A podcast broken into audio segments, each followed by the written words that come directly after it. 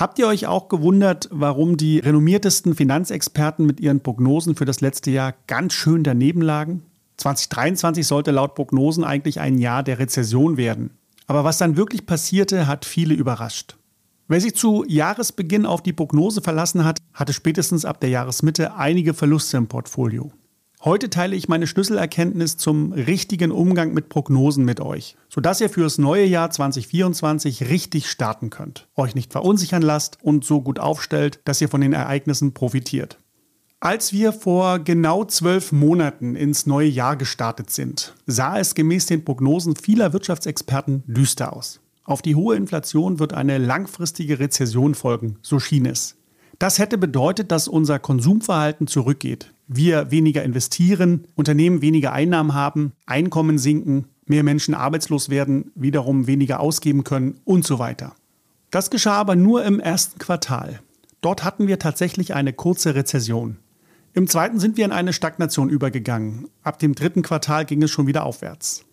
Ihr habt die anfängliche Rezession und Stagnation zu Jahresbeginn vielleicht daran gemerkt, dass in eurem täglichen Leben die Nahrungsmittel deutlich teurer wurden. Das hat zwangsläufig dazu geführt, dass viele Menschen weniger einkaufen bzw. sich weniger leisten können. Typisch für eine Rezession. Die Hauptgründe für den wirtschaftlichen Rückgang zum Jahresbeginn waren vor allem sinkende Konsumausgaben, steigende Energiepreise und diverse strukturelle Herausforderungen in Deutschland. Dazu gehören der Fachkräftemangel, hohe Steuerbelastungen und schleppende bürokratische Verfahren. Zu einer längerfristigen Stagnation ist es aber nicht gekommen. Ganz im Gegenteil. In der zweiten Jahreshälfte entwickelte die deutsche Wirtschaft wieder eine erstaunliche Dynamik. Das konnte man unter anderem an leicht steigenden Reallöhnen von 0,1 Prozent erkennen, aber auch an steigenden Investitionen. Vielleicht wart ihr ja selbst ab Mitte des Jahres investitionsbereiter. Und natürlich am Aktienmarkt konnte man es auch wunderbar sehen, diese sind nämlich gestiegen. Warum es diesen unerwarteten Aufschwung ab Mitte des Jahres gab, lässt sich im Rückblick natürlich erklären. Das bedeutet aber nicht, dass man das zu Beginn des Jahres genauso hätte vorhersehen und prognostizieren können.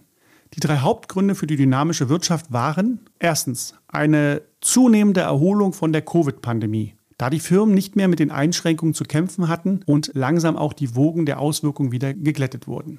Zweitens Steuerliche Unterstützungsmaßnahmen der Regierung, darunter Konjunkturpakete, Steuererleichterungen und Subventionen für Unternehmen, die von der Pandemie betroffen waren.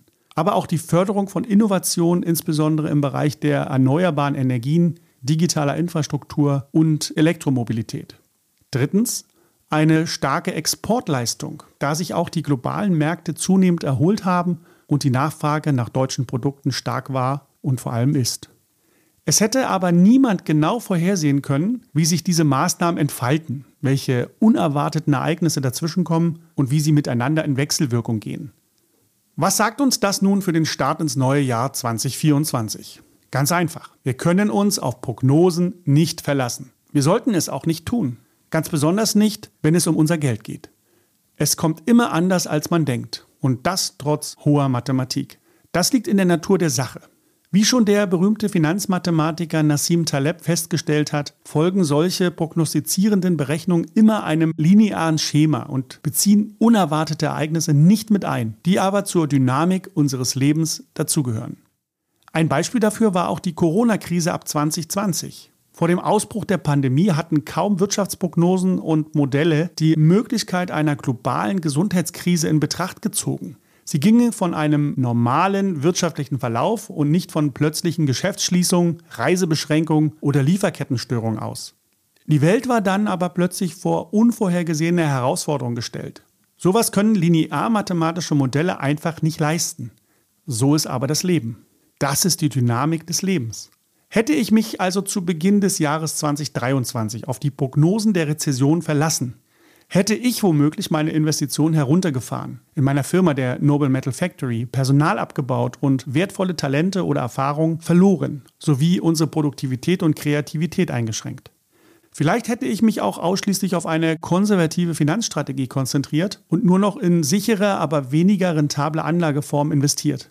Das gehört zwar zu meiner Philosophie, aber eben nicht ausschließlich. Ich möchte ja immer auf verschiedene Szenarien vorbereitet sein und antifragil bleiben.